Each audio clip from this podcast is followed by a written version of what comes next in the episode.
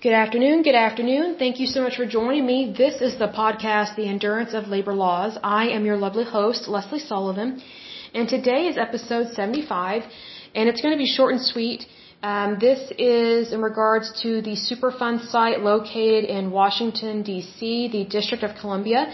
But first of all, let me give a big shout out to my listeners. So let me go to my list here. A big shout out to Texas, Ohio, Oregon, Oklahoma, Virginia, and New York in terms of countries, the United States and the United Kingdom. So good to go there. So the District of Columbia, I am very impressed with you. Um, you only have one Superfund site, so that is good. This one is called the Washington Navy Yard. It was put on the national priorities list July 28, 1998.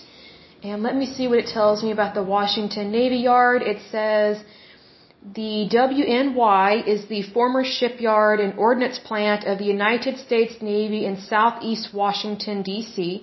It is the oldest shore establishment of the U.S. Navy. So that is good to know there. So congratulations, uh, District of Columbia. You only have one Superfund site.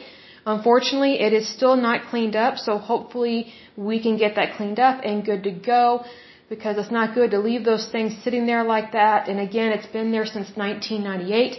Not a good thing to just leave there. So, but anyway, that is it. Like I said, short and sweet for this podcast.